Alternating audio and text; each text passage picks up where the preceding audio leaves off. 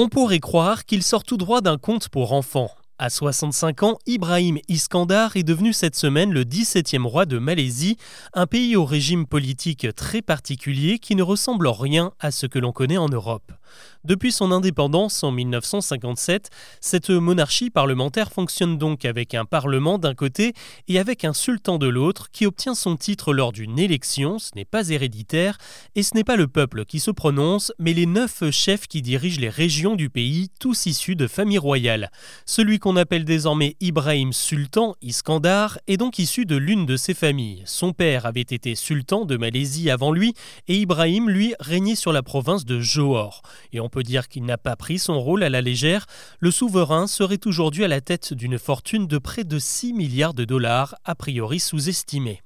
Cet argent vient en grande partie de ses terres, d'un juteux marché immobilier et de ses actions chez U-Mobile, l'un des plus grands opérateurs téléphoniques du pays. Et avec 6 milliards en poche, il y a de quoi se faire plaisir. Le nouveau sultan était déjà à la tête d'une armée privée. Il posséderait une collection de 300 voitures de luxe, dont une qui, selon la légende, aurait été offerte à sa famille par Adolf Hitler. Il aurait également une flotte complète de jets privés, dont un Boeing 737 entièrement doré. À ce faste s'ajoute une personnalité très extravertie et en grand passionné de moto, il a monté son propre gang de bikers. Il a aussi un goût pour les grosses réformes. Dans la province de Johor, il a fait déplacer les week-ends traditionnels au vendredi et au samedi pour permettre à la population largement musulmane de pratiquer plus facilement.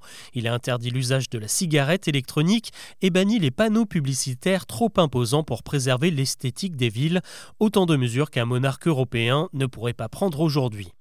Avec ses nouvelles fonctions de sultan de Malaisie, Ibrahim Iskandar va passer dans une autre sphère puisqu'il devient le chef du culte musulman, celui des armées et celui qui nommera le Premier ministre. Son projet, c'est de faire de la Malaisie un acteur encore plus incontournable du continent asiatique, une vision qui passe déjà par des liens commerciaux étroits avec la Chine et l'État voisin de Singapour. Et attention à ceux qui iraient contre sa volonté. En Malaisie, le simple fait de critiquer le sultan est passible d'emprisonnement.